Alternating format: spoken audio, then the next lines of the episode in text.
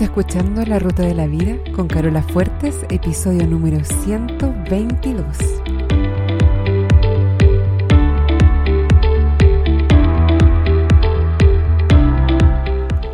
Porque lo importante no es el destino, lo importante es el camino.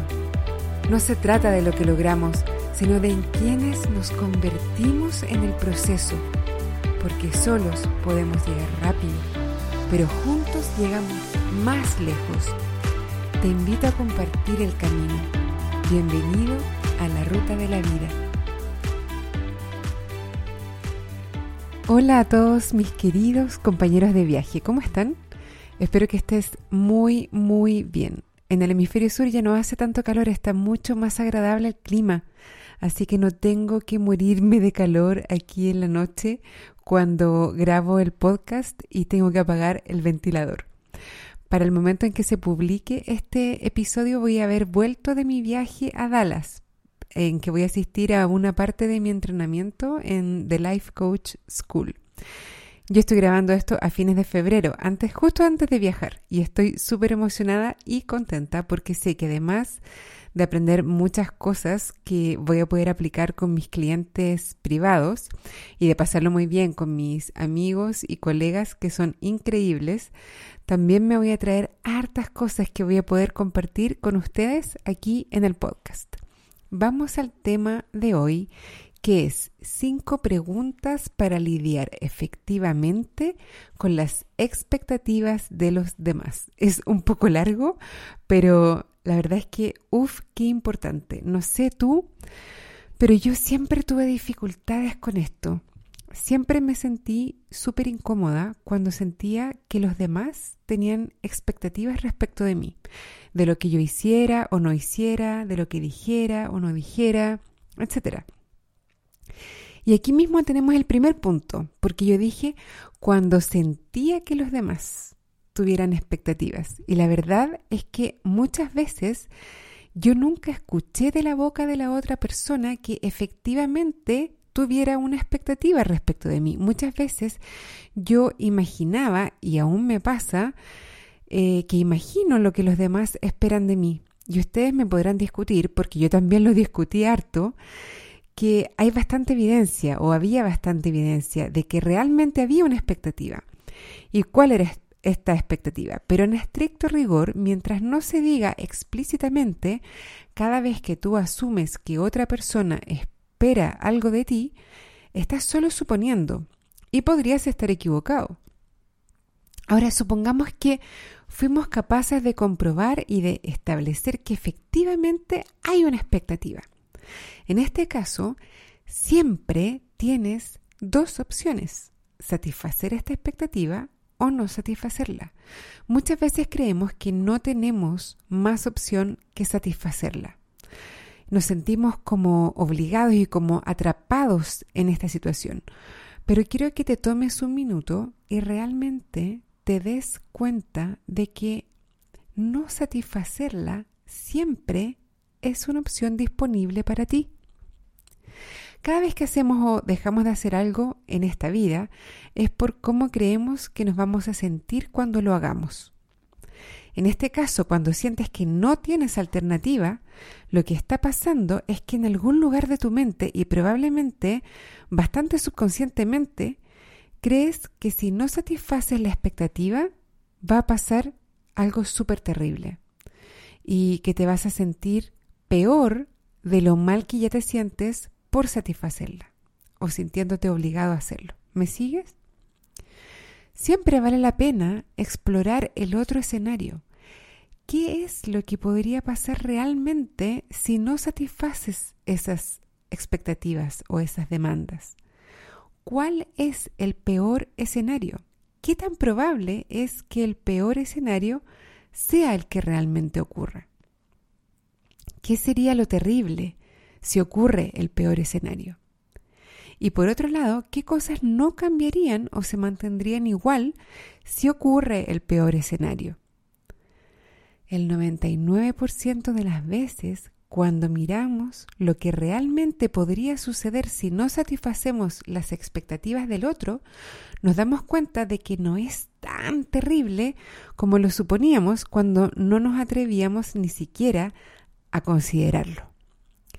Muy frecuentemente lo que tememos es que nos dejen de querer. Tenemos miedo de que esa otra persona, si no hacemos lo que espera de nosotros, no nos va a querer más. Y es bueno preguntarte primero si es verdad, si realmente crees que esa persona te dejaría de querer. Si la respuesta es sí, pregúntate, ¿y qué? ¿Qué tan importante o qué tan terrible sería eso? Y por otro lado, si el amor de esta persona está condicionado a que tú hagas algo que en verdad no quieres hacer, el amor de esta persona no es incondicional, sino que está sujeto a que tú te comportes de cierta manera, de una manera que en verdad no eres. ¿A quién quiere esa persona? A alguien que se comporta de una manera distinta a la que te comportas tú. Por lo tanto, quiere a alguien que no eres tú. Entonces, tienes siempre dos opciones. Hacer lo que se espera de ti o no hacer lo que se espera de ti. Pero eso no es lo más importante. Lo más importante es lo que está detrás o subyacente. Siempre decimos acá en este podcast que para lo que sea que hagas, lo importante es que te gusten tus razones. Y esta no va a ser una excepción. Lo que importa es si tu mente está limpia, si tus pensamientos están limpios, si no estás creando drama adicional con tus propios pensamientos. Entonces vamos a tener cuatro opciones. Número uno, haces lo que se espera de ti con tu mente limpia y sin drama innecesario. Aquí vamos a decir que vamos a estar actuando desde el amor y el respeto tanto por ti mismo como por la otra persona y por la relación. Opción número dos, no haces lo que se espera de ti, pero sigues con tu mente limpia y sin drama innecesario. Es decir, no vas a hacer lo que se espera de ti, pero vas a estar actuando desde el amor y el respeto hacia ti mismo, hacia la otra persona y hacia la relación. Número tres, haces lo que se espera de ti, pero, entre comillas, contra tu voluntad. Mucho drama innecesario. Esto es cuando haces eh, cosas como para complacer a la otra persona, cuando caes en una actitud complaciente hacia los demás. Y esto genera, por lo general, mucho resentimiento de tu parte. Y la opción 4 es que no haces lo que, lo que se espera de ti, incluso cuando tal vez te hubiese gustado hacerlo. A esta persona la vamos a llamar un o una rebelde. No lo haces porque no quieres reforzar el comportamiento de que los demás esperen cosas de ti o porque no quieres recompensar a la otra persona o no quieres sentar un precedente. Es como que te rebelas en contra de la expectativa y aun, y aun cuando hubieses disfrutado de hacer lo que se esperaba de ti, prefieres crear todo este drama innecesario y no hacerlo. Como un ejemplo, tengo una clienta que en su familia había una regla implícita de que todos los domingos iban a almorzar a donde la suegra. Primero que todo, era una regla no verbalizada, una expectativa que no se había declarado explícitamente, por lo que ahí ya hay una primera oportunidad para avanzar en la dirección de la libertad, ¿no? Y segundo, lo que ella me comentaba era que en su mente había tanto drama no con estas palabras, porque yo les estoy haciendo la traducción a ustedes, pero lo que ella me decía era que hiciera lo que hiciera, se sentía mal igual, porque si iba, sentía que iba obligada, en contra de su voluntad, para darle en el gusto a su marido y a su suegra, y que lo que ella quisiera no le importaba a nadie. Todos esos pensamientos, la verdad es que no me sorprende que la hicieran sentir pésimo. Por otro lado, si ella se rebelaba y no iba justamente para marcar un punto, también se sentía mal porque se sentía responsable de la decepción del marido y de la suegra y además porque a veces ella sí quería ir, pero el hecho de que fuera una expectativa la hacía no querer ir, aun cuando ella igual tenía ganas. ¿Te das cuenta de lo loco que puede llegar a ser una situación así? Bueno, como puedes ver, No se trata de hacer siempre lo que se espera de ti y solamente eh, pensar positivo y tratar de verle el lado bueno a la situación y de sentirte bien en ese contexto. No, no estoy diciendo eso para nada. No se trata nunca de hacer siempre lo que se espera de ti o de no hacer lo que se espera de ti para poder enseñarles una lección a los demás. Se trata de decidir quién quieres ser. Tú puedes hacer lo que tú quieras, siempre. Esto no, no es condicional a nada. Es una de las ventajas de ser adulto, de hecho. Lo importante es, aunque suene cliché, dónde está tu corazón.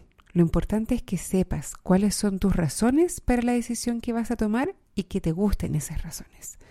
Un ejemplo súper gráfico, especialmente para todos ustedes que tienen hijos, es la relación con ellos. Los niños siempre tienen muchas expectativas y muchas demandas de nosotros. Quieren que los escuchemos, que los acompañemos, que los alimentemos, que juguemos con ellos, que les contemos cuentos.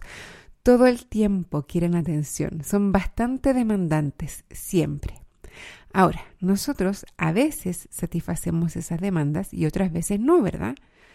Normalmente con nuestros hijos nuestra mente está bien limpia, porque siempre lo que hacemos respecto de ellos viene desde un lugar de amor hacia ellos, hacia la relación y hacia nosotros mismos.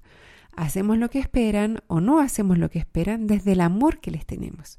Siempre privilegiamos el bienestar de ellos y de la relación, aunque eso no coincida con lo que ellos esperan o quieren que hagamos.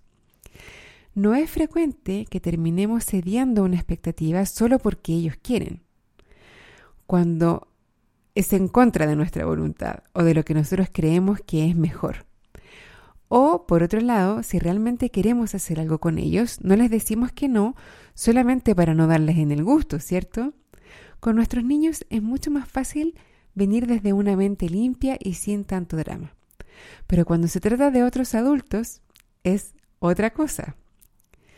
Bueno, para ayudarte justamente en una situación como esta, la próxima vez que te pase te voy a ofrecer un proceso de cinco preguntas que te van a ayudar mucho a entender qué hacer y por qué. Pregunta número uno.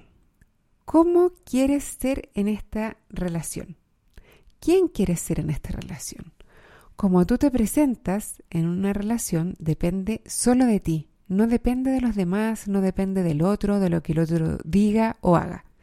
Tú puedes decidir si quieres aparecer desde el amor, el respeto, la paz o la emoción que tú elijas, independiente de lo que los demás hagan o digan o esperen. Número 2. ¿Qué es lo que realmente quieres hacer? Sin pensar en lo que los otros esperan de ti.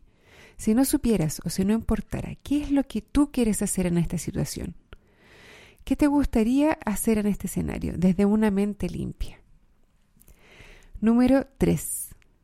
¿Cómo piensas que va a reaccionar la otra persona si no obtiene lo que espera? ¿Qué piensas que va a hacer o decir? ¿Cuál sería el peor caso, el peor escenario? ¿Cuál sería la peor reacción que esta persona podría tener? Recuerda que muchas veces esa peor relación está mucho más, peor reacción, perdón, está mucho más en nuestra mente que en la realidad. Número 4. ¿Estás dispuesto a dejar que reaccionen como quieran reaccionar? Este paso es el más clave. ¿Por qué sí o por qué no? Si esta persona se enoja, se frustra, se irrita, se entristece, etcétera, cualquiera que sea la reacción que esta persona tenga, ¿estás dispuesto o dispuesta a quererla, amarla y al mismo tiempo quererte, respetarte y amarte a ti y mantener tu elección?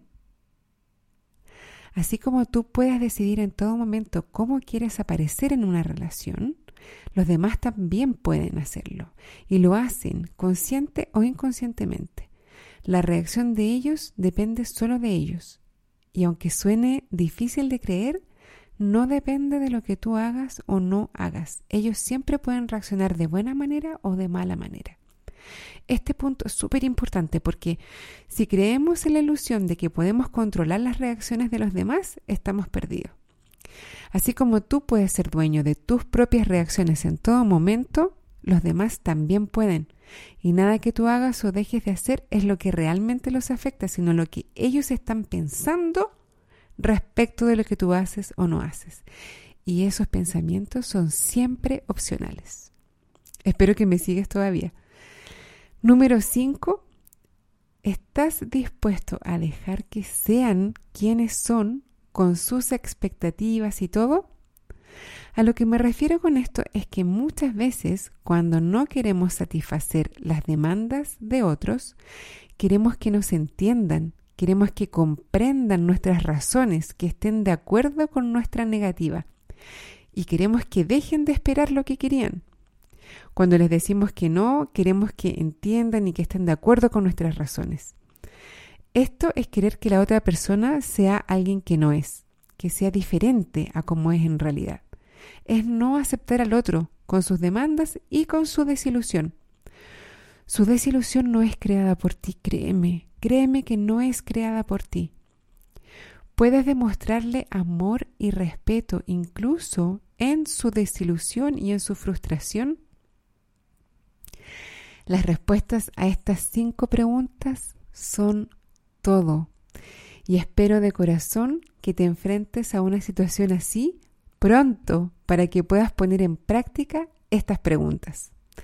Si tienes algún comentario o duda respecto de este tema o de otros, puedes escribirme un mensaje por Facebook o en el fanpage eh, del podcast que es www.facebook.com slash la ruta de la vida podcast y aprovecha de darle un like a la página. Le agradezco a Esther de España por dejarme un review en iTunes. Siempre es bueno saber que a alguien le sirve el podcast. Y también un saludo a Álvaro Roa Vadillo, que también es de España y es el host del podcast Energía Positiva, que también me envió un mensaje a través de Facebook. Eso es todo por ahora, me despido hasta el próximo lunes y como siempre les deseo una excelente semana y un muy buen viaje.